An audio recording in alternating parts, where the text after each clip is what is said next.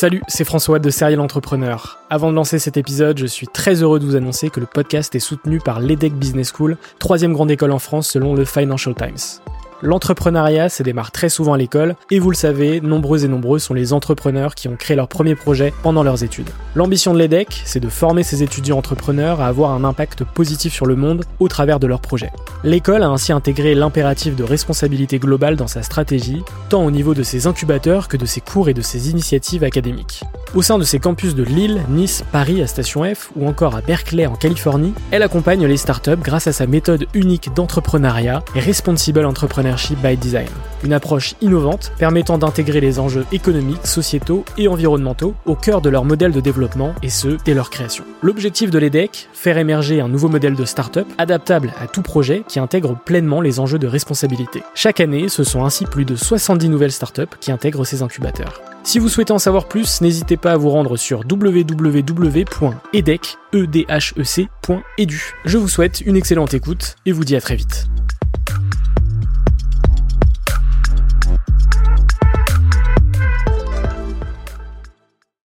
Bienvenue sur Serial Entrepreneur, le podcast des entrepreneurs.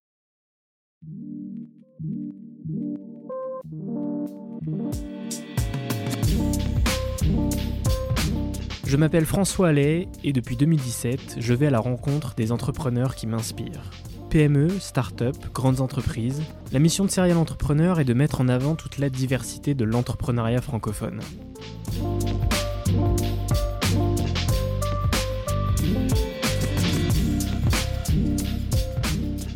Bonjour à toutes et à tous, j'espère que vous allez bien. Pour ce 104e épisode, j'ai discuté pendant plus d'une heure avec Juliette Keff, la cofondatrice de Vert, un média indépendant d'actualité en ligne sur l'écologie.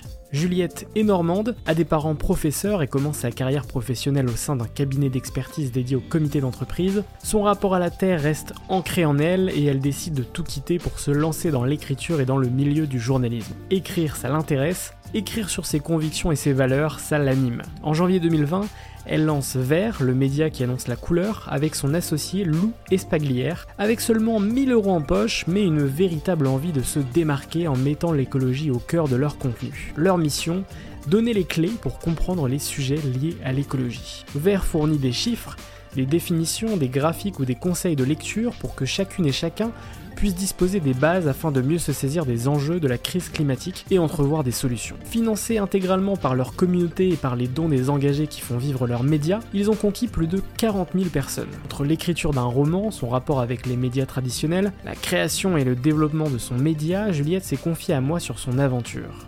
Un grand merci à elle pour cet échange hautement qualitatif. Avant de vous laisser avec cet épisode, n'oubliez pas, et c'est très important, de vous abonner sur votre plateforme favorite, de mettre 5 étoiles sur Apple Podcast et Spotify, et de partager l'épisode à votre réseau. Prenez soin de vous, et on se retrouve dimanche prochain pour un nouvel épisode.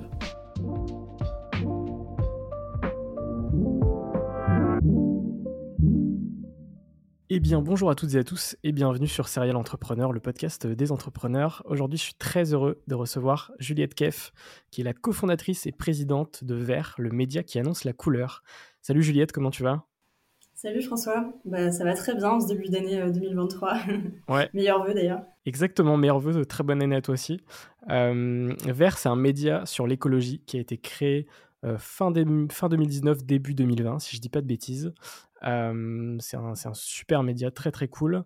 on aura l'occasion du coup d'en discuter pendant cet épisode. Et moi, je commence à chaque fois mes podcasts sur le parcours. Et ma première question, c'est de savoir dans quel environnement est-ce que tu as grandi? J'ai grandi dans une famille de profs. Euh, donc j'ai grandi euh, pendant dix ans euh, dans la campagne normande et après mes parents ont déménagé à Lyon. Donc j'ai eu un parcours de la campagne à la ville, centre-ville. Et après j'ai poursuivi mes études à Lyon. Et euh, j'ai fait euh, différentes expériences à l'étranger aussi, euh, en Argentine, où j'ai fait une année d'échange universitaire quand j'étais à Sciences Po Lyon, et également un stage à Bruxelles, voilà, avant de m'installer à Paris, où je suis depuis 5 ans. Qu'est-ce que, justement, qu'est-ce que toutes ces expériences t'ont permis d'apprendre en fait? Bah écoute, en tout cas, j'ai déjà une sensibilité à l'écologie qui, je pense, vient du fait que j'ai grandi ces dix premières années à la campagne. Donc ça, c'est quelque chose qui m'a beaucoup marqué, qui m'a beaucoup imprégné.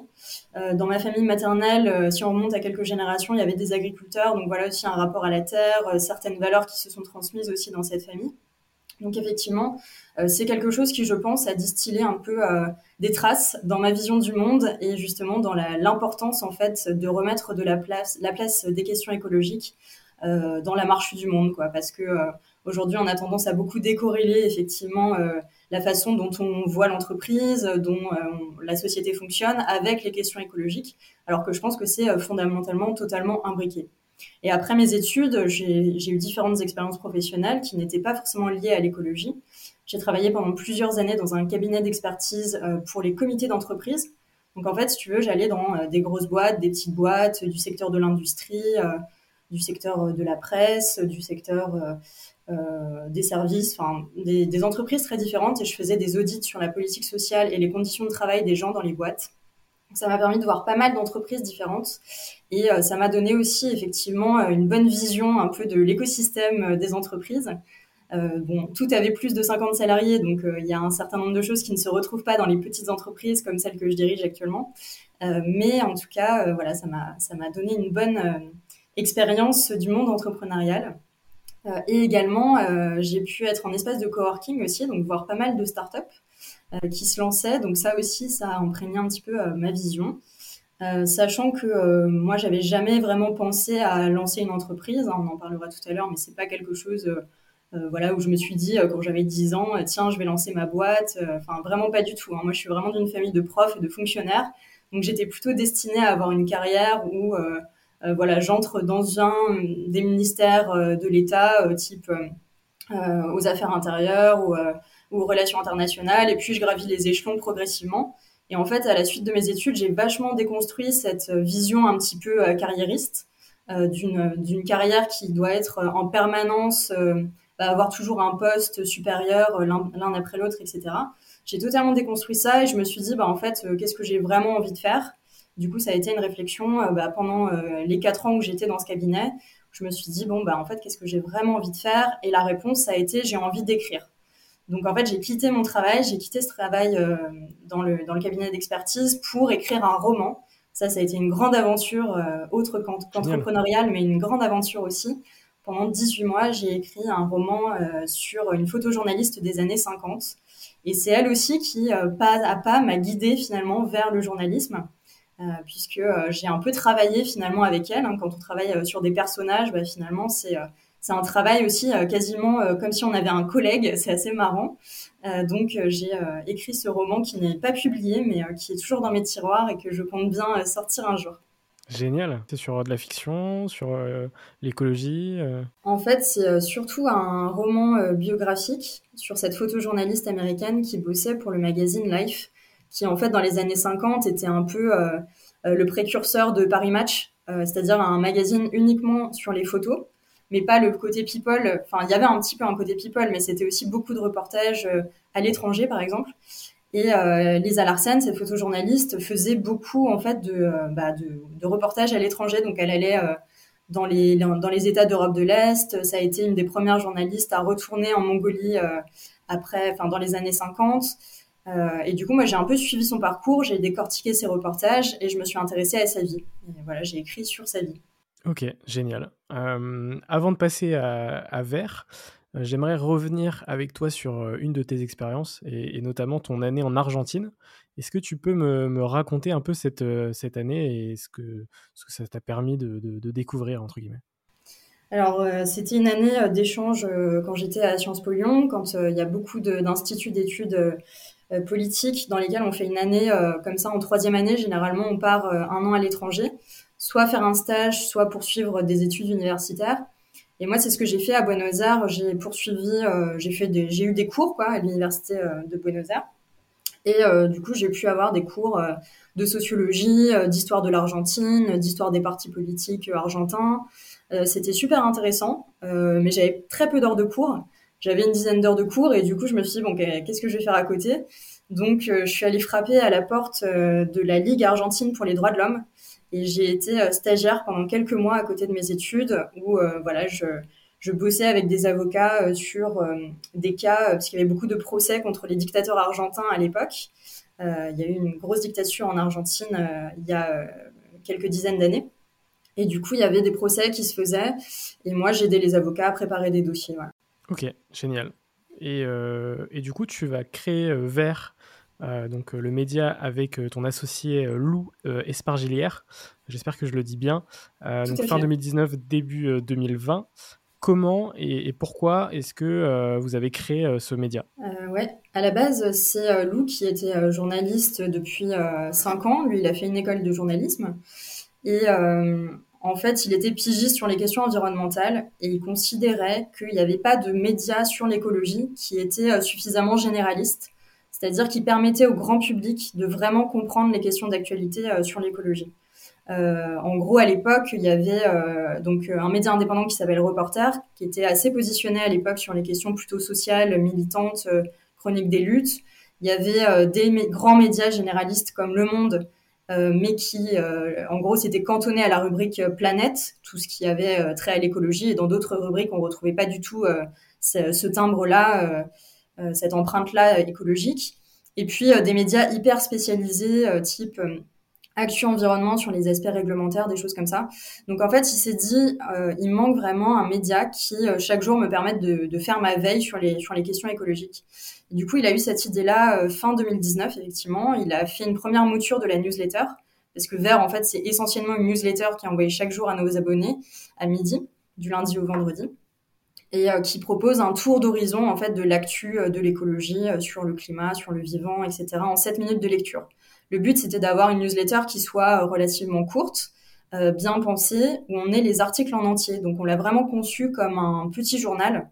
Euh, donc, tu as en fait, voilà, toutes ces toutes ces rubriques qui sont là pour que le lecteur bah, finalement, il trouve dans sa boîte aux lettres, comme avant, il ouvrait sa boîte aux lettres physique pour trouver le journal.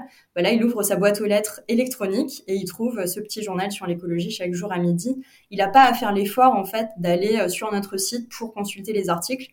Là, c'est le journal qui vient directement à lui. Euh, et euh, donc voilà, on a lancé ça effectivement tous les deux euh, début janvier 2020.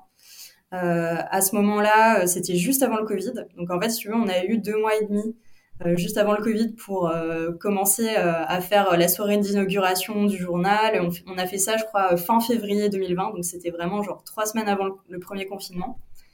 Et après, on a commencé à développer vers on a créé la société Vert en mai. Au début, c'était la c'était euh, la, micro-entreprise de Lou qui, euh, finalement euh, bah, lui permettait d'avoir un, salaire. Et progressivement, on a créé cette société et on a développé en fait le business à deux à partir de mai 2020. Et moi, si tu veux, à l'époque, ce que je faisais, donc j'écrivais en parallèle, je finissais d'écrire mon roman, et donc j'avais un peu de temps en fait pour relire la newsletter. Et en fait, quand tu écris un article, il y a forcément euh, des erreurs, il y a forcément des coquilles, il y a un peu des phrases mal tournées ou quoi. Et donc, il y a un, boulot qui est un peu invisible, mais qui est celui du correcteur-relecteur et qui va, on appelle ça des secrétaires de rédaction, généralement en journalisme. Et c'est des journalistes, effectivement, qui font ce travail de euh, relire et corriger les articles avant qu'ils sortent. Donc, moi, je faisais ça au début pour Vert. Et progressivement, en fait, j'ai commencé à prendre de plus en plus de place dans ce projet et aussi à trouver ma place hein, tout au long de 2020-2021. Euh, mes missions ont vachement bougé, on en reparlera peut-être. Euh, et, on a créé cette société à deux en mai 2020 avec vous. C'est vrai que ça a été un, sacré timing, quelques semaines, quelques mois avant l'arrivée de la pandémie. Comment est-ce que vous l'avez vécu justement en, en, lien avec, avec votre média Finalement, c'était presque le timing parfait, entre guillemets. Ouais, la chance qu'on a eue, c'est que c'était un média en ligne.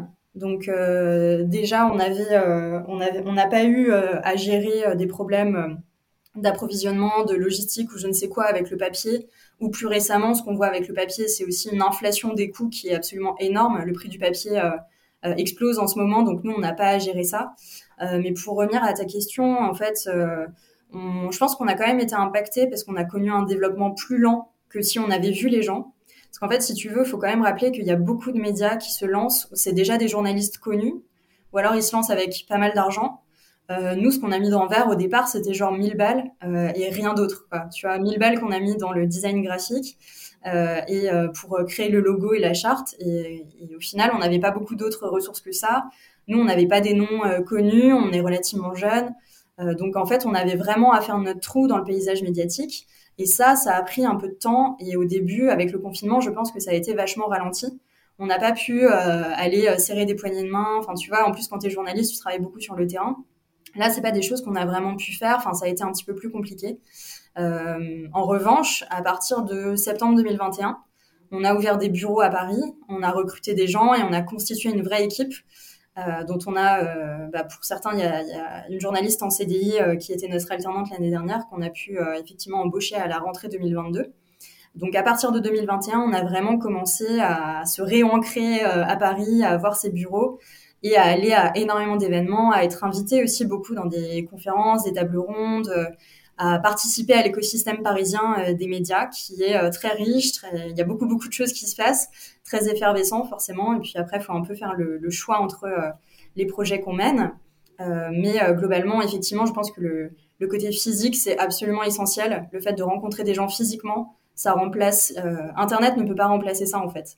C'est-à-dire que la relation de confiance que tu crées, même quand tu vois euh, une personne juste à une soirée, en fait, ça, ça n'a pas de prix par rapport juste à envoyer un email ou un message sur LinkedIn. C'est, voilà, ça ne peut pas remplacer ça. Et euh, quand on développe une entreprise, à, fortiori quand on développe un média, on a besoin d'avoir une relation de confiance avec euh, nos sources comme journalistes. On a besoin de bah, trouver des gens qui vont être intéressés par notre média, qui vont participer à nos événements, parce qu'on fait aussi pas mal de, de, on organise des tables rondes par exemple. Donc quand tu organises une table ronde, tu vas avoir des interlocuteurs qui vont être là. Euh, tu les vois, donc il y a une relation de confiance qui se crée. Euh, ils vont forcément partager tes contenus de plus en plus, etc. Donc en fait, ça participe au rayonnement du journal, euh, d'avoir un réseau qui est un réseau pas pas en ligne, mais aussi un réseau physique de gens que tu connais vraiment. Je pense que c'est super intéressant ce que tu dis parce qu'effectivement, euh, on, peut penser que monter un, média 100% digital, effectivement, il y a entre guillemets que le côté 100% euh, digital, mais il y a cet aspect physique qui est, comme tu dis, extrêmement important pour euh, rentrer dans ces écosystèmes, dans ces réseaux et, se faire connaître aussi potentiellement du grand public, puisque c'est aussi l'objectif de Vert, j'imagine, c'est se faire connaître du grand public et être identifié comme le média dédié, le premier média dédié à l'écologie finalement.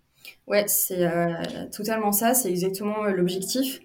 Et ça, ça passe euh, par la création aussi d'une communauté, par exemple, de lecteurs et de lectrices, mais qui peuvent nous rencontrer physiquement. En fait, si tu veux, aujourd'hui, il y a aussi pas mal d'a priori sur les médias. On a l'impression, certaines parties de la population ont l'impression que c'est un peu des officines obscures. On ne sait pas comment l'information est fabriquée. Et en fait, on a vraiment besoin d'ouvrir les portes de nos journaux et d'avoir de la transparence qui se fasse. Et ça, ça peut passer par des événements euh, physiques où on invite euh, nos lectrices et nos lecteurs à nous voir, donc ils savent qui on est. C'est pour ça qu'au début, euh, quand on a créé Vert, on a choisi d'avoir la signature de la newsletter où il y a, on voit la tête des gens qui écrivent Vert. Et ça, c'est super important pour nous, en fait, de mettre des visages sur des noms. On signe absolument toujours nos articles. Il y a quasiment aucune information qui sort de Vert qui n'est pas signée par quelqu'un et euh, pour justement avoir une relation de confiance avec chacun des journalistes qui travaillent à Vert. Et après, il y a, d'autres métiers. On a par exemple euh, quelqu'un qui est chargé euh, du marketing. Bah, cette personne aussi, elle est présente à nos événements, donc on peut, les lecteurs, les lectrices, les gens de la communauté de Vert peuvent tout à fait nous rencontrer physiquement et ça me paraît hyper important. Et à terme d'ailleurs, on veut développer ça partout en France. On aimerait ne pas rester uniquement à Paris. Euh, mais euh, voilà, faire des événements un peu partout euh, en France. Après, pour l'instant, on n'est pas encore très nombreux. on est cinq salariés à temps plein permanent à Vert. Mais voilà, il faut qu'on grandisse pour justement pouvoir assumer le fait de faire des événements ailleurs que à Paris pour se déplacer, etc. Donc ça, ça demande une gestion du temps aussi des journalistes, puisque c'est d'autres tâches que le fait d'écrire des articles, voilà, qu'il faudrait faire. Euh, comment est-ce que euh, vous fonctionnez au sein du média? Et comment est-ce que ça a évolué en fait? Puisque c'est quand même un timing assez court, euh, début 2020 à justement aujourd'hui, on enregistre ce podcast début janvier 2023. Ça fait trois ans. ça fait trois ans exactement, donc bon anniversaire déjà aussi. Généralement, on le fait plutôt en mars. Comment est-ce que ça s'est passé cette, cette aventure? Cette aventure, donc je disais au début, on a fonctionné à, à deux avec Lou. C'est Lou qui écrivait la majeure partie des articles, donc qui faisait vraiment ce boulot de journaliste de sortir l'information tous les jours. Donc c'était une énorme charge de travail pour lui. Et après, moi, j'ai pris de plus en plus de place dans ce projet et je m'occupais principalement des aspects de développement business, euh, gestion de l'entreprise, gestion administrative et financière, euh, euh une partie des réseaux sociaux. Et en fait, euh, y ça me convenait pas sur certains plans parce que ce que j'aime faire aussi, c'est écrire. Donc, euh, courant 2021, je, me suis un peu repositionnée dans mes missions. Et du coup, je conserve bien sûr la direction, notamment la direction administrative et financière, euh, et puis une partie de la direction stratégique qu'on partage pour le coup à parts égales avec. Euh, mais euh, je conserve du temps en fait pour ce qui me fait le plus kiffer, parce que je pense que c'est hyper important quand on développe une entreprise, c'est vraiment de, de, prendre du plaisir à ça. Et donc, ce qui me, procure, le, voilà, là où je me sens le plus utile, c'est quand j'écris des articles. Donc, j'ai réservé une partie de, mon temps en fait à vraiment être dans la rédaction. Donc ça, ça a un peu changé. Les missions, elles ont un petit peu changé. Euh, courant 2021 aussi, on a essayé d'ouvrir un poste de chargé de communication qui était notamment en charge de nos réseaux sociaux. Et en fait, ce poste-là n'a pas hyper bien fonctionné. Euh, c'était pas forcément dû aux personnes qui l'occupaient, mais c'était euh, c'était surtout dû en fait à la nature du poste. C'est-à-dire que euh, aujourd'hui, faire des posts sur les réseaux sociaux quand on est un média, c'est quasiment être un autre média. Donc en fait, il faut faire une réécriture de nos articles expressément pour les réseaux sociaux.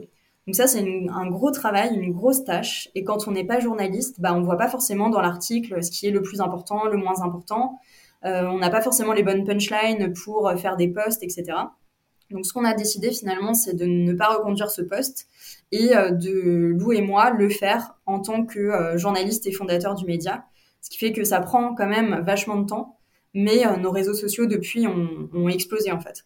Euh, je pense qu'on devait avoir 5000 abonnés euh, l'année dernière à Insta et genre là on, on, approche des 40 000 donc tu vois il y a vraiment euh, quelque chose qui est de l'ordre de bien s'occuper du réseau social c'est un métier mais c'est aussi un métier qui doit être connecté à la rédaction parce qu'on a cette particularité de déjà produire énormément de contenu et ce qu'il faut c'est les adapter aux réseaux sociaux et après, je pense qu'on pourrait trouver quelqu'un de euh, vraiment euh, meilleur que, nous-mêmes, qui, puisque c'est pas notre métier premier, euh, pour générer les réseaux sociaux. Mais c'est vrai que l'année dernière, on n'avait pas, je pense, le réseau suffisant pour trouver le profil journaliste et réseaux sociaux qui, qui aurait été utile pour nous. Ok, bah effectivement, c'est pas votre métier, mais plus de 37 000 abonnés sur Instagram, plus de 26 000 abonnés sur LinkedIn, plus de 13 000 abonnés sur Twitter, c'est quand même un, c'est quand même de très très bonnes euh, de très très bonnes bah, il y a des réseaux qui montent euh, tout seuls comme euh, LinkedIn par exemple on a assez peu à s'en occuper. C'est-à-dire que à partir du moment où on poste régulièrement ça ça monte voilà ça grandit un peu tout seul. Instagram en revanche c'est vachement de taf parce que faut faire des posts dédiés donc ça demande vraiment voilà de faire nous on fait ça sur Canva d'avoir des carousels c'est-à-dire des posts à slide plus les stories qui demandent aussi bah, finalement de le faire en natif dans Instagram. Euh, tout ça demande un travail. En fait, Instagram est un réseau social qui demande vachement de taf euh, par rapport à LinkedIn où on peut euh, se contenter de faire un peu des trucs plus, plus discrets ou plus reproductibles sur d'autres réseaux type Twitter. Quoi. C'est du taf quotidien. Hmm. Et pour revenir à ta question, ce qui a changé depuis trois ans en termes, enfin, à Vert, il y a énormément de choses qui ont changé. Déjà, il y a le fait qu'on est passé de deux à cinq personnes à temps plein. On a aussi des pigistes qui écrivent euh, régulièrement, donc chaque semaine elles écrivent dans Vert. Euh, une pigiste ou un pigiste, c'est euh, un journaliste indépendant, mais qui va être embauché soit à la journée, soit à l'article. Et donc, on a environ, on va dire, sept personnes qui, chaque semaine, travaillent pour Vert, plus des pigistes qui écrivent à l'article. Et ça, ça a modifié pas mal de choses à Vert, bien sûr. Il y a le fait de transmettre des compétences. Quand on est dirigeant d'entreprise, en fait, c'est quelque chose qu'il faut absolument savoir faire c'est apprendre aux autres à euh, occuper des tâches. Euh, notamment quand on a des jeunes, euh, on, en a plusieurs à Vert. Donc ça veut dire vraiment prendre du temps pour former, pour transmettre ses compétences, pour avoir une transparence de la formation aussi, donc être se doter d'outils collaboratifs et d'organisation. L'organisation, ça demande justement un énorme travail pour non seulement pour gérer le, programme de publication de la semaine, euh, mais aussi justement pour partager l'information sur l'entreprise elle-même, sur les projets, sur ce qu'on va faire, etc. Donc nous, on utilise euh, voilà des outils, euh, par exemple comme Notion qui permet de s'organiser et, de répartir le temps. Donc il y a eu tous ces enjeux-là de transmission, d'élargissement aussi de nouveaux projets. Bien sûr, on a fait énormément de projets dans ces trois ans. Un des projets dont on est finalement les plus fiers, c'est qu'on a participé à l'élaboration de la charte pour un journalisme à la hauteur de l'urgence écologique. Et ça, c'était un projet qui nous a énormément tenu à cœur en 2022. En gros, euh, on a lancé ça en mars 2022. Euh, on a travaillé avec 30 journalistes pour élaborer euh, cette charte. Et du coup, ça a été hyper intéressant pour nous parce qu'on a été un peu catalyseur finalement d'un écosystème qui n'est pas forcément hyper, hyper solidaire de base. Et on a vraiment essayé de, bah, s'ouvrir, de, dire aux autres journalistes, en fait, nous, on a envie de transformer le paysage médiatique, mais on est bien conscient qu'on n'est pas les seuls. Donc on a, envie aussi de, bah, de regarder euh, finalement d'autres médias et de se dire, bah, en fait, les gars, vous faites quoi euh, Peut-être qu'on pourrait faire des choses ensemble, etc. Donc ça a été un grand travail collaboratif et je pense que c'est très inspirant pour, y compris euh, d'autres écosystèmes de business. C'est aussi de se dire comment est-ce qu'on peut travailler ensemble sur certains trucs, quoi. Et sortir un peu des logiques concurrentielles qu'on voit beaucoup dans certains écosystèmes, et le nôtre y compris. Hein, les médias se regardent beaucoup les uns les autres. Euh, et se dire, en fait, euh, nous, on a envie de transformer le paysage médiatique et on a envie de transformer la société. Et ça, on ne peut pas réussir à le faire euh, si on est tout seul. Et on a besoin, en fait, d'être solidaire avec tous les autres journalistes qui le font individuellement dans chacun de leurs médias, y compris les grands médias et aussi dans d'autres médias indépendants, dans des petits médias, voilà, tout type de médias, en fait, on doit pouvoir être solidaire. C'est pour ça aussi qu'on a fait cette charte. Et ce qu'elle propose, c'est 13 points qui sont un peu 13 bonnes pratiques euh, pour euh, transformer le paysage, notamment euh, ça, ça, passe par des choses comme faire plus de pédagogie sur l'écologie dans les, dans les médias. Ça passe par se former en continu quand on est journaliste sur les questions écologiques.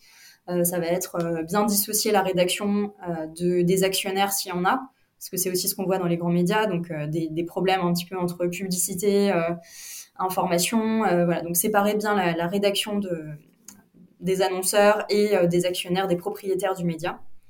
Et cette charte, elle a eu un énorme retentissement quand elle est sortie le 14 septembre. Elle a été signée par euh, plus de 1600 journalistes, par une centaine de rédactions. Et ça, ça nous a donné une place intéressante dans l'écosystème, puisque en fait, ça nous a vraiment identifiés comme étant les porteurs euh, de ces réflexions-là. Et depuis, par exemple, on fait de la formation auprès d'autres grands médias, enfin auprès de grands médias, sur les questions écologiques. Donc en fait, on va former nos consoeurs et nos confrères des grands médias parce qu'il y a effectivement une bascule qui est en train de se faire dans le monde médiatique. Et on en parlera sans doute tout à l'heure, mais euh, il y a encore beaucoup de taf effectivement pour que euh, l'information soit à la hauteur de l'urgence écologique. Super intéressant. Euh, effectivement, c'était. as anticipé ma question d'après, euh, qui était justement sur cette euh, sur cette charte qui qui a fait effectivement du bruit et, qui a été grâce à laquelle vous avez été invité sur de nombreux médias justement. et j'aimerais revenir vers toi sur justement votre votre business model et, mmh. et, de comprendre comment est-ce qu'aujourd'hui, avec Vert, vous gagnez de l'argent. Je sais qu'il y a une partie donation et je sais qu'il y a une partie aussi formation, du coup, comme, comme, comme tu en as parlé. Oui, tout à fait. On a fait le choix en fait d'aligner notre modèle économique avec les valeurs qu'on avait envie de porter avec Vert. Donc dès le début, euh, il était évident qu'on allait faire un média indépendant. Pourquoi? Parce qu'on n'avait pas envie d'avoir de publicité et de dépendre d'annonceurs. Et en plus, on a eu vachement raison parce que euh, les revenus liés à la publicité se sont effondrés pendant le Covid. Donc finalement, c'était un choix stratégique qui était euh, vraiment hyper intéressant. Euh, et, euh, ça nous paraissait inconcevable en fait de, de, devoir rendre des comptes à des marques ou d'avoir des intérêts un peu mélangés avec euh, le secteur privé notamment. Ça vaut aussi pour le secteur public, hein, puisque voilà, on est indépendant euh, du gouvernement, indépendant bien sûr des partis politiques, tout ce que tu veux, mais notamment avec les intérêts privés. Pourquoi? Parce qu'on est dans un moment où il y a énormément de confusion, par exemple sur les réseaux sociaux, avec des marques qui font beaucoup de greenwashing. dans la publicité, tu vois un petit peu tout et n'importe quoi. Donc tout de suite, on s'est dit non, nous, on va se mettre en retrait par rapport à ça et on va créer un média indépendant. Ça veut dire du coup qu'on doit trouver euh, des revenus qui sont euh, les plus indépendants possibles. Donc ce qu'on fait, c'est qu'on demande à nos lecteurs de euh, faire des dons. Donc c'est plutôt le modèle effectivement du don qui fonctionne très bien. Il fonctionne bien, mais il demande beaucoup de travail, notamment de création de communautés demande beaucoup de travail euh, de campagne de crowdfunding. voilà, je pourrais détailler un petit peu euh, ce qu'on fait. Euh, mais donc, il y a deux piliers de financement à vers. Il y a le premier, c'est les dons, et le deuxième, c'est la formation, effectivement, qu'on fait auprès des, grands, des grands médias ou, d'autres médias, y compris indépendants. les dons, c'est vraiment ce qui nous permet de vivre au quotidien. Ça veut dire que tu as des dons qui sont des dons récurrents. On a la chance de récolter des dons qui sont défiscalisés parce que c'est une exception de la presse. en fait, on passe par une association de la presse indépendante qui collecte des dons pour nous. Et du coup, les dons sont déductibles à 66%. Ce qui fait que les gens, en fait, sont dans une démarche d'engagement et de soutien aux médias. Et ça, c'est hyper intéressant parce que euh, ça sort un petit peu des logiques dont on a l'habitude, tu vois, qui sont plutôt des logiques d'abonnement. Euh, c'est-à-dire que tu prends, euh, par exemple, tu peux lire Mediapart ou tu peux lire Le Monde pour les articles qui sont réservés aux abonnés, uniquement si tu es abonné, etc. Nous, on a voulu que ce soit le plus ouvert possible, donc on est un média en accès libre, donc gratuit si tu veux. tu peux aller sur notre site, tu peux t'abonner à la newsletter gratuitement. Euh, pourquoi? Parce que euh, en fait, on voulait absolument que l'information sur l'écologie se diffuse le plus largement possible. Donc, on voulait pas mettre de frein en fait à cette information-là. Par contre, on dit effectivement en permanence à nos lecteurs et nos lectrices, euh, pour avoir une information de qualité, ça a un coût. Ça veut dire qu'on paye des journalistes. Et donc, soutenez-nous dans cette démarche de diffusion de la connaissance au plus grand nombre et donnez-nous quelques euros par mois. Donc, en permanence, en fait, dans la newsletter, tu as généralement un petit texte euh, un peu d'appel au don. On n'en met pas tout le temps pour, euh, voilà, pour varier un petit peu, mais euh, régulièrement, en fait, on envoie des, des, appels aux dons. Et parfois, on envoie aussi des mails dédiés. Donc, c'est pas la newsletter, c'est un mail que tu reçois à un autre moment et qui va justement demander spécifiquement à nos lecteurs de nous soutenir. Et ensuite, donc ça, c'est pour les dons un peu réguliers. Et puis, cette année, on a lancé deux campagnes de crowdfunding. au mois de mai, on a lancé une campagne qui était plutôt une campagne juste de communication, genre juste sur nous, genre soutenez-nous, vous avez un mois pour nous soutenir, etc. Et ça, ça a très bien marché. On avait demandé 20 000 euros et on a eu 32 000. Donc tu vois, en, un mois, en fait, ça, ça a super bien marché. Euh, c'était l'occasion aussi de représenter ce qui était vert, euh, d'augmenter notre visibilité, de, de solliciter notre réseau aussi, et du coup de le renforcer finalement, de prendre des nouvelles des gens, de, de demander à certaines personnalités de nous soutenir à certaines organisations aussi, euh, bref, aux gens qui euh, utilisent Vert mais qui euh, n'avaient pas forcément eu l'occasion de nous soutenir jusque-là, de leur dire, bah, en fait, ça vous sert au quotidien pour votre culture générale, ça vous sert pour vous informer sur l'actu de l'écologie, ça vous sert peut-être dans le milieu professionnel à vous tenir informé de ce qui se passe au quotidien. Donc voilà, si ça vous est utile, en gros, maintenant, soutenez-nous. Et la deuxième campagne qu'on a faite en novembre-décembre, là, il y, a, quelques semaines, Là, c'était une autre logique. Euh, c'était un nouveau projet, un projet euh, de posters sur les ordres de grandeur sur l'écologie. Donc, en gros, c'est euh, des posters. le premier, c'est sur le CO2, et le but, c'est de comprendre les ordres de grandeur vraiment sur le carbone, se dire, mais en fait, qu'est-ce qui consomme chez moi, qu'est-ce qu'est-ce qui consomme dans mon bilan carbone personnel, et puis qu'est-ce qui consomme, voilà, entre les grands pays, quelles sont les solutions pour atteindre la neutralité carbone, donc avec des trucs très concrets. On l'a fait à ce poster avec une infographiste. Bien sûr, euh, là, ça dépasse complètement nos compétences de mhm. graphisme. C'est quelqu'un d'autre qui l'a fait. Euh, mais on est allé chercher euh, toutes les données.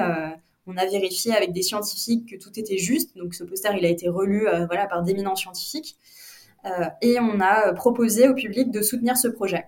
Donc, d'avoir non seulement un poster, mais une série de posters en infographie qui va sortir tout au long de 2023 et 2024 parce qu'en en fait, on a carrément explosé les scores. Notre, premier palier pour trois posters, c'était 9000 euros. Le maximum pour, euh, je crois, 10 ou 11 posters, c'était 33 000 euros. Et en fait, on a eu 52 000.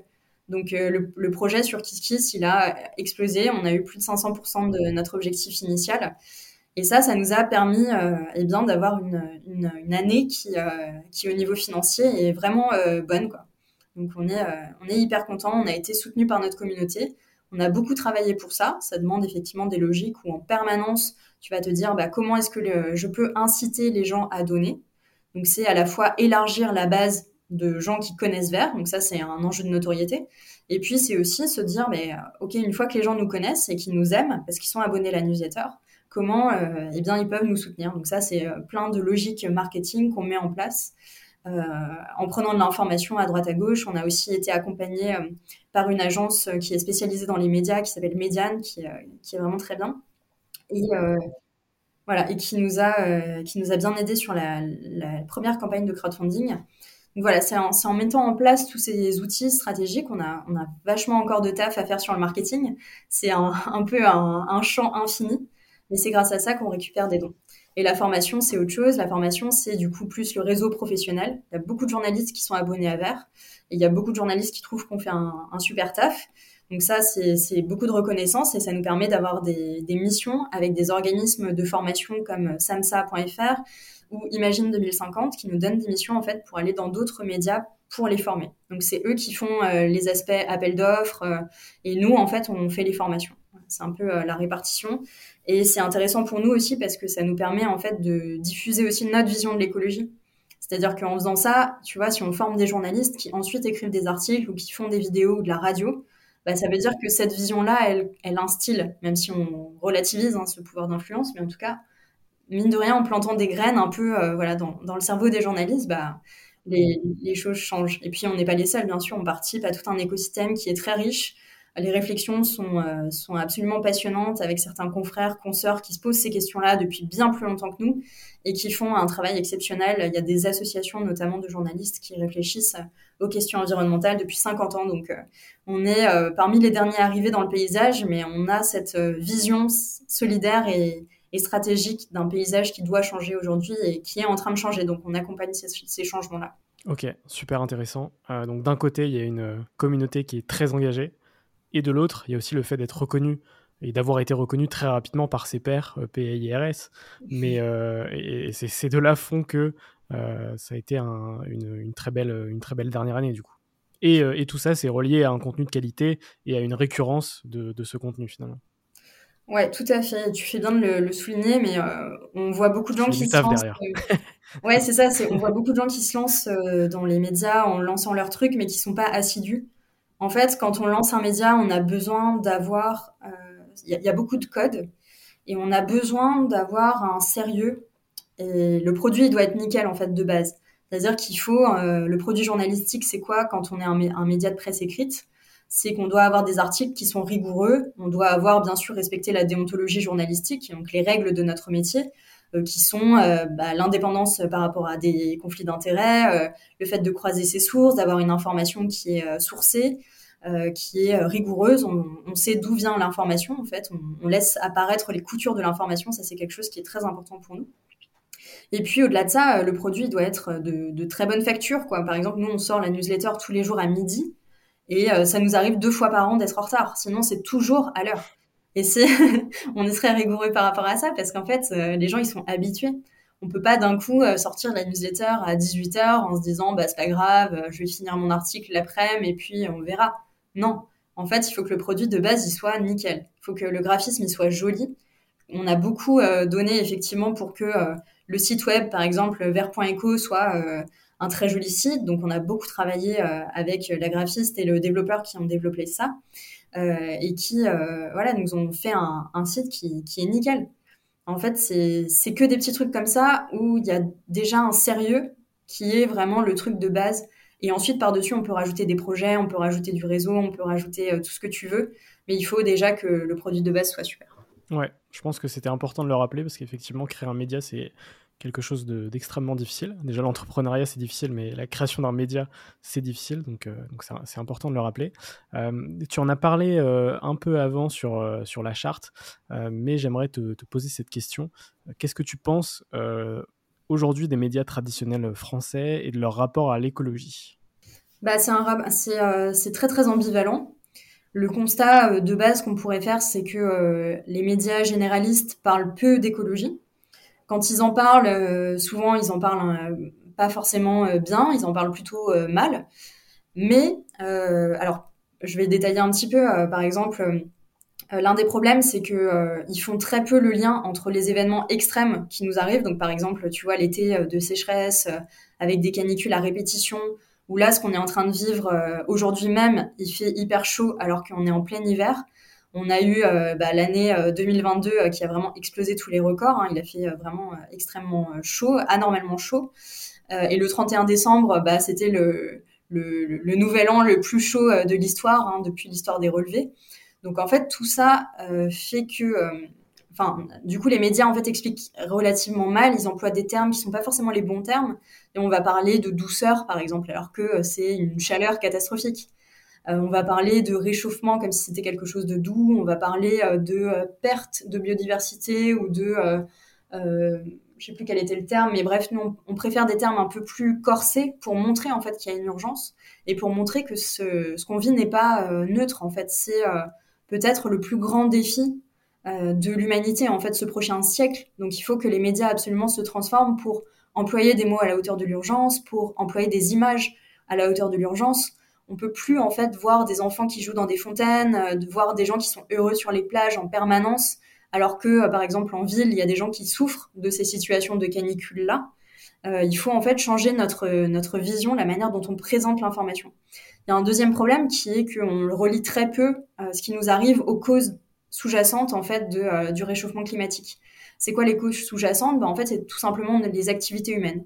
C'est-à-dire qu'on vend de plus en plus de voitures, euh, notamment de SUV qui euh, polluent beaucoup parce qu'ils sont plus lourds, parce que euh, c'est des véhicules qui sont totalement démesurés en termes de matières premières qui sont nécessaires pour faire ces SUV. Ils consomment énormément d'énergie fossile. C'est lié en fait à notre mode de vie. Mais simplement remettre en question ce mode de vie-là, c'est extrêmement compliqué pour les médias parce que traditionnellement, ils sont plutôt en train de chroniquer des choses dont ils ont l'habitude. Par exemple, pendant la campagne politique, on va avoir des journalistes politiques qui vont interroger sur, euh, euh, je sais pas, euh, l'économie, la politique, la justice, des fonctions vraiment bien régaliennes, traditionnelles. ils vont relativement peu interviewer les candidats sur l'écologie, sur les questions écologiques. Et ça, on l'a vraiment vu pendant la campagne présidentielle. Ça a été montré par l'ONG, enfin par la coalition L'affaire du siècle, qui a mesuré chaque semaine le taux, euh, le volume médiatique qui était consacré euh, à l'écologie, et ça a dépassé jamais 5% par rapport au reste des articles. On a vu avec la sortie des rapports du GIEC, donc c'est euh, le groupe d'experts intergouvernemental sur l'évolution du climat, qui a sorti en 2021-2022 trois volets de son sixième rapport, qui a vraiment fait l'état des connaissances scientifiques sur le climat.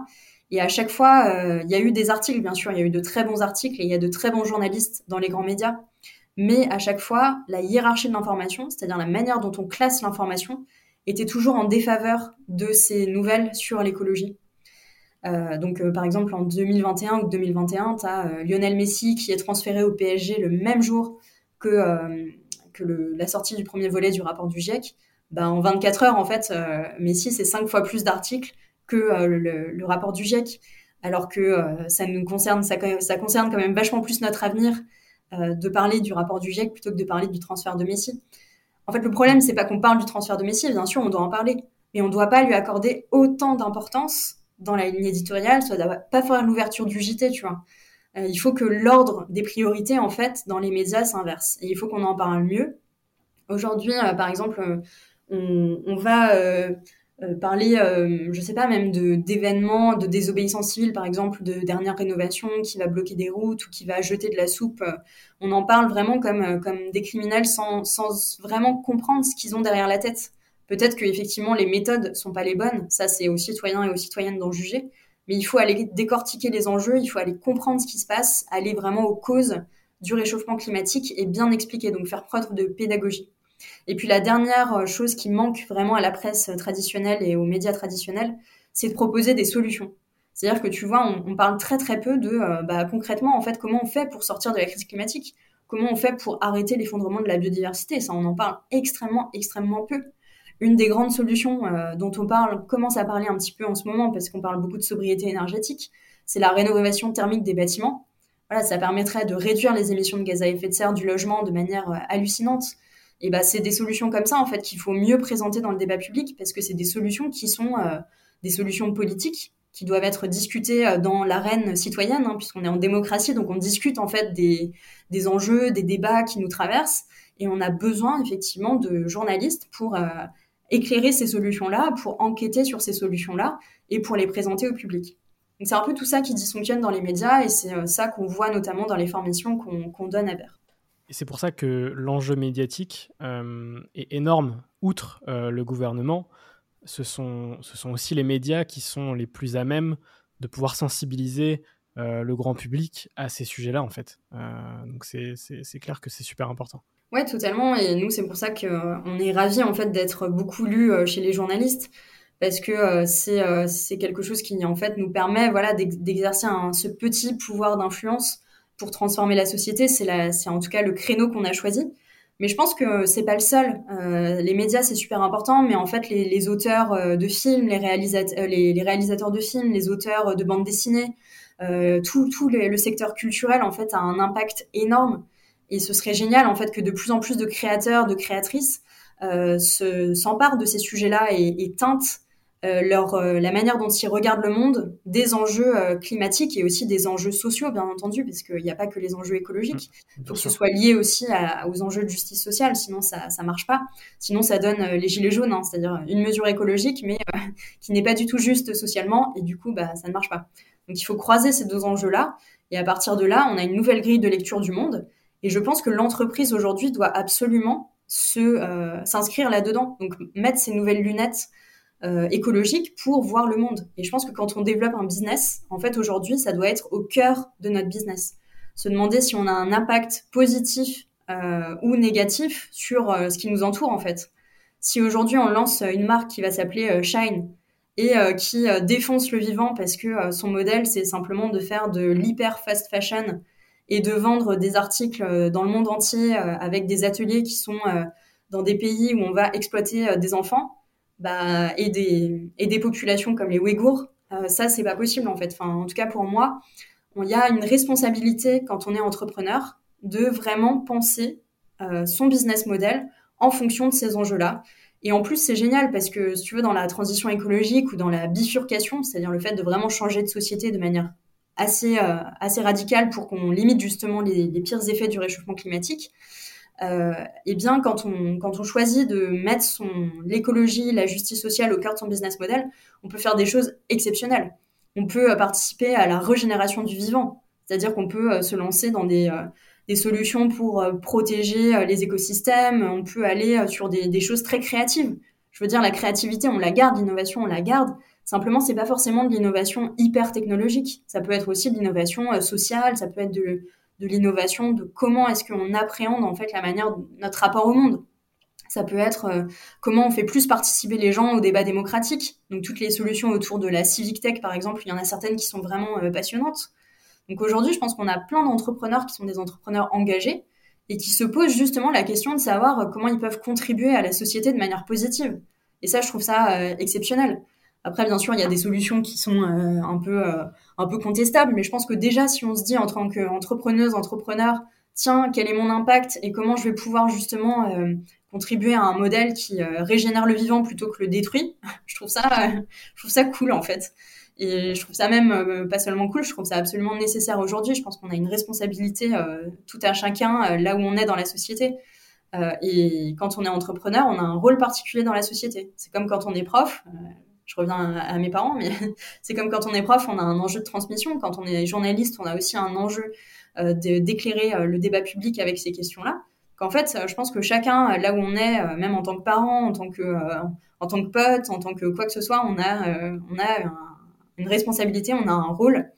Et il faut pas que ce soit un sacerdoce. C'est pas un sacerdoce, c'est pas punitif. C'est au contraire, c'est hyper créatif, c'est joyeux. Euh, la manière moi dont j'essaie de manager Vert, c'est quelque chose qui me procure euh, vraiment de la joie en, permanence en fait.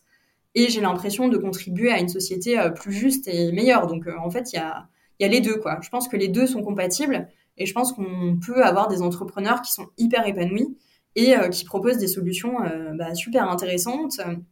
Là, par exemple, Vert, on a intégré le réseau Entreprendre Paris, donc on côtoie en fait beaucoup d'entrepreneurs il y en a qui font des choses vraiment euh, super intéressantes.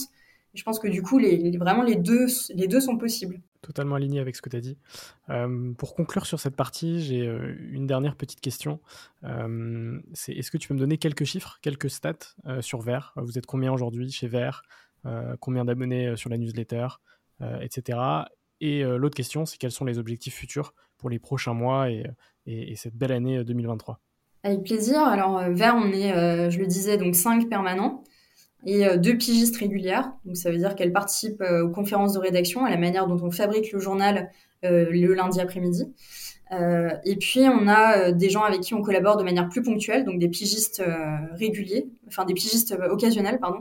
C'est-à-dire que une fois par mois, une fois par trimestre, on leur demande d'écrire un article ou ils nous, ils nous proposent un article et nous on dit oui ou non. Après, euh, en termes d'abonnés sur la newsletter, on, est, on a dépassé en décembre les 25 000 abonnés. Donc là, on doit être à 25 000 et quelques. Donc c'est déjà une newsletter qui est franchement assez conséquente en termes d'abonnés. Pour donner un élément de comparaison, en décembre 2021, on était à 7 000 abonnés. Donc on est passé de 7 000 à 25 000 en 2022. Donc c'est euh, hyper positif en termes de croissance du nombre d'abonnés. Euh, là, le, les perspectives pour 2023, euh, bah, c'est d'essayer. Voilà, je serais hyper contente si on arrivait à 50 000 en décembre 2023. On verra si on arrive à le faire. Mais en tout cas, on est sur un rythme d'acquisition d'abonnés qui est, qui est super sympa. Et ça, c'est lié à plein de choses. C'est lié à toute notre stratégie de communauté. C'est lié au fait que euh, on euh, des articles régulièrement dans des médias, euh, dans des grands médias, qu'on puisse passer dans des émissions de radio, de télé. par exemple, on est invité parfois à la, Terre au carré sur France Inter. Donc ça, ça nous permet d'avoir effectivement pas mal d'abonnés qui arrivent. Et par les réseaux sociaux aussi, puisqu'on s'exprime de plus en plus sur les réseaux sociaux, que ce soit à titre individuel ou par verre. Et ça, ça c'est aussi un bon moyen d'acquérir effectivement des abonnés. Donc 2023, ouais, je te dis, euh, on va ouvrir aussi des postes. On va ouvrir un poste, notamment au premier semestre, euh, euh, de journaliste. Donc ça, c'est une info qu'on n'a pas encore diffusée, mais, mais on va le faire.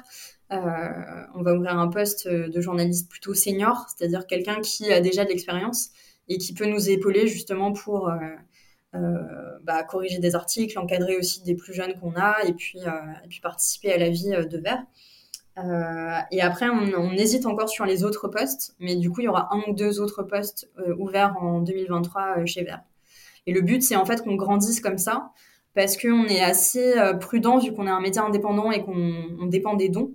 C'est-à-dire qu'on veut pas non plus, tu vois, là, on termine l'année à l'équilibre, donc on est hyper content.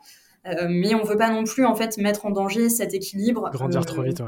Voilà, et grandir trop vite sachant qu'on veut justement pas qu'il y ait d'un coup un milliardaire qui nous rachète. C'est pas du tout ça le but, c'est de vraiment rester indépendant et de maîtriser justement euh, notre croissance. On va pouvoir passer à la partie bilan avec deux petites questions.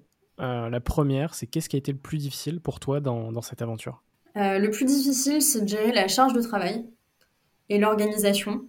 Notamment dans les dernières semaines, dans les derniers mois, en fait, on a fait énormément de choses différentes. Euh, et moi, à titre personnel, j'ai euh, beaucoup, beaucoup d'activités différentes au sein de Vert. Donc, c'est un peu justement euh, réussir à, à, être genre une super organisatrice de mon propre planning et de mon propre agenda. Ça, c'est quelque chose qui m'est le plus difficile à moi. Euh, c'est-à-dire assumer vraiment une charge de travail vraiment très intense, euh, avec des horaires vraiment étendus, avec des jours du week-end qui sont travaillés, euh, donc pour l'instant, j'ai l'impression effectivement que euh, euh, l'organisation est la chose la plus difficile. Et c'est pour ça qu'en 2023, je me suis fait cette résolution. On verra si je la tiens, mais on est en janvier, donc je peux, je peux encore donner des bonnes résolutions. C'est de, réussir à, dire non, en fait.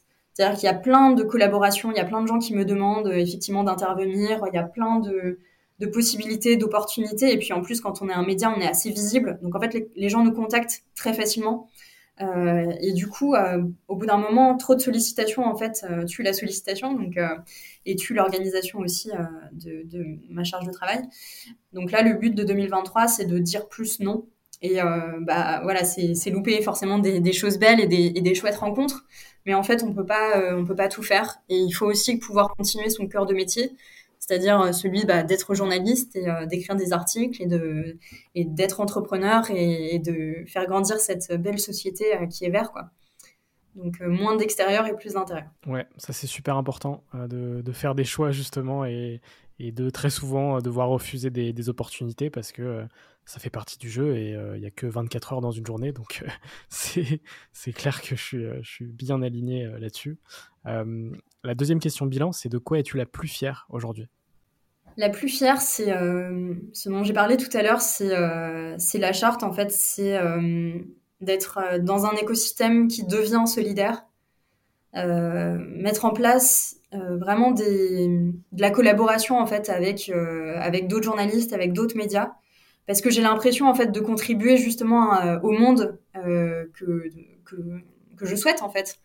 C'est-à-dire j'essaie de pratiquer et de faire euh, ce en quoi je crois. C'est-à-dire, je crois voilà, à des relations qui sont plus collaboratives, je crois à des écosystèmes euh, qui se rendent service, je crois qu'on encaisse mieux les chocs aussi, et le Covid l'a montré quand on est entouré bah, de gens qui nous aiment, et, et, ça vaut aussi pour les relations professionnelles, c'est-à-dire que vraiment être dans cet écosystème où on peut se citer les uns les autres, où on peut se mentionner, parce qu'en fait, moi, il y a des médias que j'adore, que je, que je cite tout le temps. Euh, par exemple, euh, sur la charte, on a travaillé avec le Média Reporter, on a travaillé avec Climax, La Relève et la Peste, on a travaillé avec Blast, euh, Socialterre, bien sûr, donc plein de médias en fait comme ça, et après des journalistes de grands médias. Et ces gens-là, en fait, ils sont très précieux pour moi. J'ai vraiment envie qu'on ait de très bonnes relations, parce que je pense qu'on est plus fort quand on est ensemble. Quoi, c'est un peu un cliché, mais c'est vrai, quoi. On n'aurait jamais réussi à faire la charte et à avoir euh, une centaine de médias, dont des super grands médias comme 20 minutes, euh, Mediapart qui ont signé, si on n'avait pas eu cette solidarité. Donc cette, solidarité, cette vision-là de, de relation collaborative, c'est vraiment quelque chose dont je suis fière et j'ai envie de continuer à instiller ça dans l'écosystème. Ouais, je, suis d'accord avec ça, c'est super important. Euh, on va pouvoir passer à l'avant-dernière partie du podcast sur les, rencontres et, euh, et, ta vision de, des médias aussi. Euh, est-ce que tu peux me parler d'une rencontre qui a marqué ton aventure? Alors, je sais que dans une aventure, il y a plein, plein, plein, plein, plein de rencontres, mais est-ce que tu peux m'en citer une en particulier? Je vais te partager un, pas une rencontre directe, mais un courrier de lecteur que j'ai reçu. Je sais pas si ça marche dans ta catégorie, mais c'est quelque chose que j'ai envie de te partager. J'accepte, j'accepte. euh, parce que les, des rencontres, j'en fais tous les jours et, c'est à chaque fois euh, des, des, gens extraordinaires. Euh, là, c'est un courrier de lecteur qu'on a reçu il y a quelques semaines à Vert. Euh, donc, on peut répondre à la newsletter. Par exemple, si tu réponds, tu, on va recevoir ton mail. On, on, généralement, on les lit et on essaie de répondre. Euh, c'est un, un, lecteur qui nous a dit, euh, il nous a envoyé en fait un fichier Excel de tous les titres de Vert. En fait, il se trouve que Vert, on fait des jeux de mots dans tous les titres et on est très connu pour ça. Il y a des gens qui nous lisent pour ça. Et lui, il a dit non, mais je suis pas, je suis pas intéressé par le contenu de votre newsletter. Juste, je suis intéressé par les jeux de mots. Et du coup, il nous a envoyé sa compile des, des meilleurs jeux de mots de Vert. Et c'était un texte, mais genre trop marrant. Et j'ai trouvé ça euh, génial parce que je me suis dit, bah ok, euh, ce lecteur, probablement qu'il en a rien à faire de l'écologie, qui d'ailleurs il ne lit pas, etc. Mais j'ai espoir, en fait, avec cette rencontre euh, totalement marrante par écrit. J'ai espoir que un jour, il en vienne à ouvrir nos mails et à, à s'éduquer, en fait, sur l'écologie, à se nourrir des contenus. Et je pense qu'il y a hum, la manière, en fait, dont on essaie de le faire avec ce ton humoristique, notamment dans les jeux de mots. Je pense que ça permet à des gens qui sont assez éloignés de ces sujets-là d'en venir justement aux questions écologiques c'est-à-dire, ils vont se dire, bah, c'est un peu moins chiant euh, que de lire des articles euh, hyper formels. Là, le fait qu'il y ait des accroches euh, souvent assez bien foutues, ou en tout cas, on essaie bien de travailler le style, ça, ça permet bah, d'être fun en fait, parce qu'on peut parler de ces questions-là de manière fun. On n'est pas obligé d'être hyper plombant. On peut avoir un ton qui est joyeux, on peut avoir un ton qui est drôle. Euh, et c'est pas le cas dans tous les articles, bien sûr. Il y a des, y a des mauvaises nouvelles, il y a des choses qu'on a à traiter qui sont en profondeur. Mais ce courrier de lecteur m'a rappelé que euh, bah, l'humour, c'était super important pour essayer de toucher les gens. Ouais, c'est marrant ce que tu dis, parce qu'effectivement, on peut. Je pense que c'est important d'être de, capable de traiter des sujets sérieux sans se prendre forcément au sérieux, tu vois. Et, c'est un élément de différenciation, euh, je pense, important euh, chez Vert. Et, et, même sur la baseline vers le média qui annonce la couleur, déjà, je trouve ça, Déjà, tu, voilà, tu, tu, tu, sais où tu arrives en fait. bah, on annonce la couleur euh, dès le, dès le slogan, effectivement, et on essaie de le faire dans toutes les newsletters. Exactement. La deuxième question, c'est est-ce que tu peux me citer trois personnes qui t'inspirent le plus aujourd'hui? Euh, quand je sais que les, sources d'inspiration évoluent au fil du temps et au fil des, années.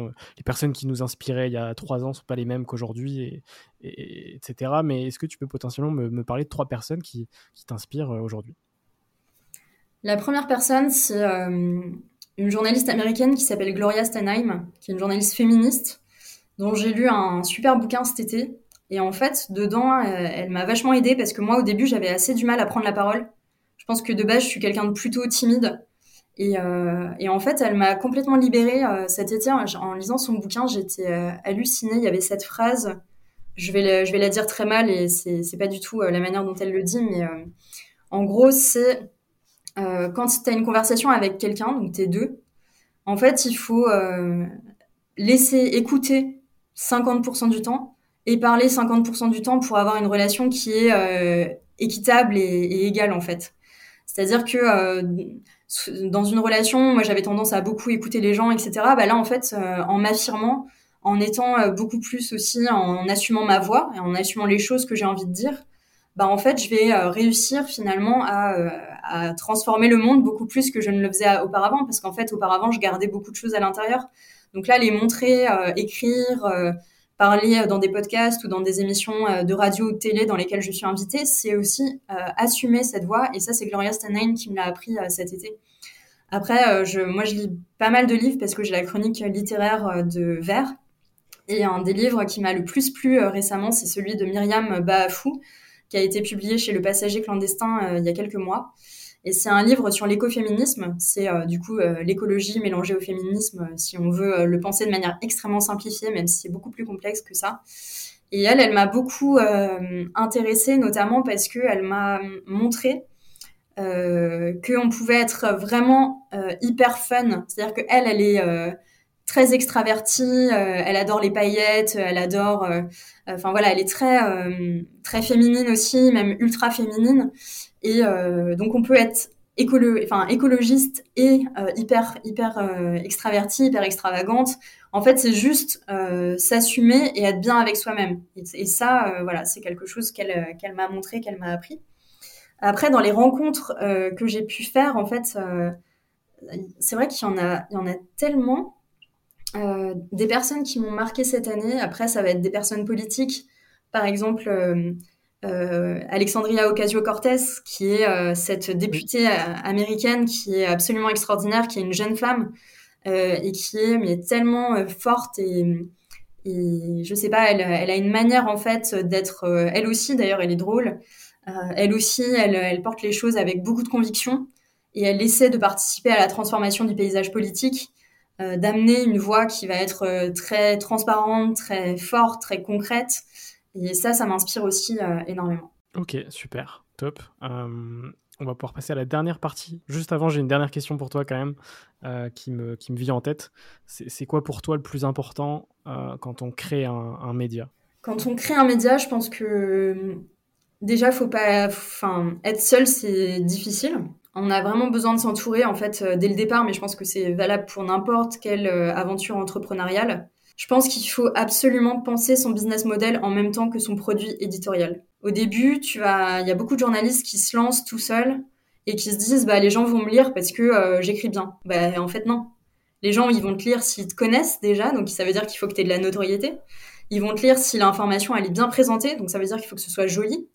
Euh, en tout cas qu'il y ait un graphisme qui aille avec euh, le produit ils vont te lire euh, bah si tu toi tu peux en vivre. Donc en fait, ils vont te lire si tu persévères dans le temps. Et pour ça, il faut que tu aies un salaire. donc en fait, il y a plein d'éléments comme ça de business model d'enrobage du produit éditorial qu'il faut penser. Et je pense que le plus important, et c'est difficile quand on est journaliste parce que c'est pas du tout notre métier, c'est vraiment de penser le marketing et de penser la manière dont on va toucher les gens. Pourquoi est-ce que les gens auraient envie de nous lire sachant qu'il y a une offre informationnelle qui est euh, énorme sur le marché. Aujourd'hui, on, est plutôt euh, face à, de trop d'informations que pas assez.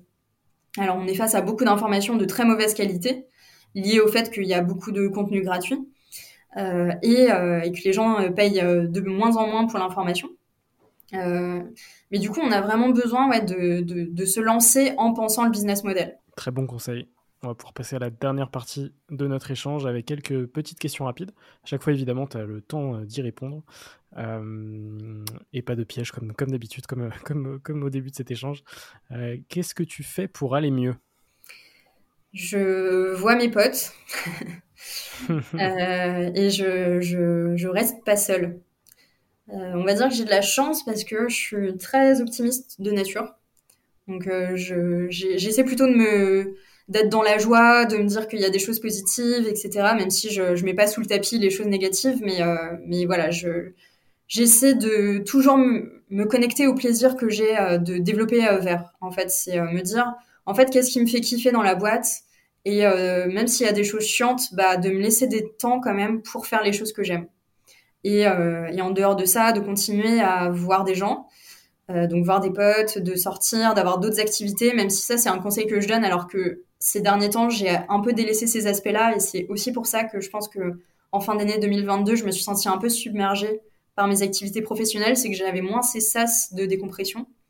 Donc euh, voilà, l'une des choses, c'est vraiment bah, voilà, d'essayer d'avoir une vie euh, équilibrée, même si ça, c'est l'idéal d'un entrepreneur et qu'on sait que ça, c'est difficilement atteignable. Enfin, ça arrive euh, au bout de quelques années, mais au début, on est pris par l'aventure et par les enjeux aussi, y compris financiers. On a besoin de gagner de l'argent avec notre boîte, de payer les gens, etc. Donc, bien sûr qu'il y a une urgence en fait à travailler plus. Mais vraiment, là, 2023, avec Lou, on s'est dit qu'on allait essayer de travailler moins c'est-à-dire de réduire notre temps de travail, déjà de rester sur 5 jours de travail au lieu de 6 par exemple, c'est quelque chose de très important pour nous parce qu'on a besoin en fait d'avoir d'autres activités, de faire du sport, euh, d'écouter de la musique, euh, de lire, de voilà de, de kiffer tous les tous les différents aspects de nos vies et pas seulement de rester euh, dans son business même si on pourrait y passer absolument l'entièreté de, de, nos journées et de notre vie. Je comprends totalement. Est-ce que tu as un livre à me conseiller? Alors dernièrement, euh, j'ai beaucoup aimé euh, un livre qui s'appelle Plutôt nourrir de Clément Osier et euh, Noémie Calais. En fait, c'est un livre qui, qui a un récit un peu de vie sur une éleveuse, donc Noémie Calais, qui est une ancienne, voilà, qui, qui, a, qui, a, vécu dans différentes villes internationales, issue de Sciences Po, donc voilà, très, très éduquée, tout ça, qui, pour des raisons de santé, part vivre dans le Gers et euh, elle part vivre élever des porcs. Et en fait, c'est assez incroyable parce que ce bouquin, euh, quand l'attaché de presse me l'a présenté en disant euh, voilà, il y a ce livre sur l'élevage, je me suis dit non, j'ai pas envie de lire ça parce que l'élevage, enfin c'est pas mon truc quoi. c'est pour différentes raisons. Par exemple, l'élevage industriel c'est extrêmement peu écologique. On a plutôt besoin de sortir du modèle de l'élevage industriel. Et en fait, j'ai quand même pris, et ce bouquin, euh, c'est pas du tout sur l'élevage industriel, au contraire, c'est sur euh, le récit d'une éleveuse qui a une quinzaine de cochons. Donc elle est vraiment euh, en tout petit, tout petit comité. Et il est génial parce que à la fois pour les écolos et pas les écolos, il permet de montrer en fait ce que c'est que quelqu'un qui bifurque, qui choisit pour une raison de, de changer de, de, métier, de changer de modèle, de style de vie, et qui nous explique aussi les difficultés qu'elle traverse. Donc c'est un super livre. Et j'ai vraiment pris beaucoup de plaisir à lire. Ok, bah écoute, merci pour, euh, pour les recos du coup. et, je me note ça. Euh, est-ce que tu as un film ou une série à me conseiller? Alors, je vais te parler euh, de la série de Cyril Dion, Un monde nouveau, qui est sorti sur Arte. Donc, c'est trois épisodes de 52 minutes. Et en gros, c'est c'est sur bah, comment, comment on lutte. Donc, il y a plein d'exemples de lutte vers un monde meilleur, finalement, donc de gens qui s'engagent. Enfin, le premier épisode, c'est s'engager. Euh, et ensuite, c'est aussi sur euh, bah, des solutions qui sont euh, proposées dans le monde entier pour mieux se nourrir, mieux se loger, et voilà, tout un tas de, de, séquences qui sont super intéressantes. Donc, je te recommande fortement ces trois volets en accès libre sur Arte. Ok, bah, écoute, je me le note aussi. Et ma dernière question pour cet échange, et que je pose à chaque fois, c'est quoi pour toi une ou un entrepreneur? Une entrepreneuse ou un entrepreneur, c'est quelqu'un qui va avoir à cœur de euh, développer une nouvelle euh, entité, une nouvelle organisation, euh, donc qui est une entreprise, et qui va faire ce chemin en fait de créer quelque chose de nouveau. Donc il y a effectivement l'idée de nouveauté, et qui, est capable de traverser les épreuves. C'est un peu une initiation, un récit initiatique finalement. Il y a des difficultés, il y a des choses belles, et l'entrepreneuse, l'entrepreneur prend son bâton de pèlerin et va finalement euh, traverser toutes ces épreuves-là pour aboutir en fait à... Alors, ça s'arrête jamais, il n'y a pas vraiment de dénouement puisque tout est toujours en cours, mais euh, c'est un, un, personnage qui euh, doit concilier sa vie professionnelle, sa vie privée, qui doit développer tous les aspects de son entreprise, donc il y a une vision aussi qui est très transversale, qui fait tous les métiers différents. je dirais que c'est un peu... une entrepreneuse, un entrepreneur, c'est un peu le couteau suisse euh, contemporain de l'entreprise, quoi. Il va euh, être le couteau, la fourchette, euh, même les petits accessoires dont tu sais même pas à quoi ça sert sur le couteau suisse, tu vois, genre le petit le petit tire-bouchon ou le petit cure-dent, genre. en fait, il est tout à la fois. Et ce que je recommande, c'est de pas oublier que nous, on, peut faire tous les sacrifices parce que c'est notre boîte, mais on ne doit pas faire reposer sur les personnes avec qui on travaille les angoisses ou faire trop travailler les gens parce qu'en en fait, ça va, ça va nuire à, notre entreprise à nous. Enfin, moi, j'ai travaillé dans les conditions de travail, donc c'est super important pour moi vraiment de le dire. C'est que les gens avec qui on travaille, aussi horizontal que soit notre organisation, ils sont salariés de la structure. Donc, en fait, c'est un contrat de travail et ils ont des horaires, ils ont euh, des responsabilités qui sont attenantes à leur salaire et en fait, il faut pas trop leur en demander. Nous, on peut faire les, on peut faire les sacrifices, on peut bosser 24 heures par jour parce que la structure, elle nous appartient et à nos associés. Mais c'est pas le même statut et c'est pas la même chose que d'être salarié et associé, quoi. Ça, faut bien faire la différence. Ouais, ça c'est extrêmement important, effectivement. Ça, va être un, bon moyen de conclure cet échange. Euh, ça, sera parfait pour euh, les mots de la fin. Euh, merci beaucoup, Juliette, pour cette petite heure à discuter avec toi. J'espère que ça t'a plu. Ça m'a énormément plu. Euh, merci beaucoup François pour l'invitation. Et je te souhaite plein de plein de réussites pour cette année 2023 et je te dis aussi bravo pour tout ce qui a déjà été fait. c'est très très fort ce que vous avez fait et je pense que c'est important de le rappeler. créer un média c'est difficile. Créer un média sur l'écologie c'est encore plus difficile. Donc forcément, là, vous avez matché plein de difficultés et vous avez réussi déjà à faire quelque chose d'assez euh, d'assez génial. Donc euh, bravo et, lâchez rien et, continuez euh, sur, sur les prochains mois et les prochaines années. J'ai hâte de voir la suite. Bah, merci beaucoup pour tes encouragements et puis au plaisir de te retrouver, de t'écouter surtout dans les prochains épisodes. Merci beaucoup. Merci d'avoir écouté cet épisode, j'espère qu'il vous a plu. Si vous aimez Serial Entrepreneur et que vous souhaitez nous soutenir, c'est très simple. Vous pouvez vous abonner sur votre plateforme favorite, mettre 5 étoiles sur Apple Podcast et Spotify et partager l'épisode à votre réseau. On se retrouve dimanche prochain pour un nouvel épisode.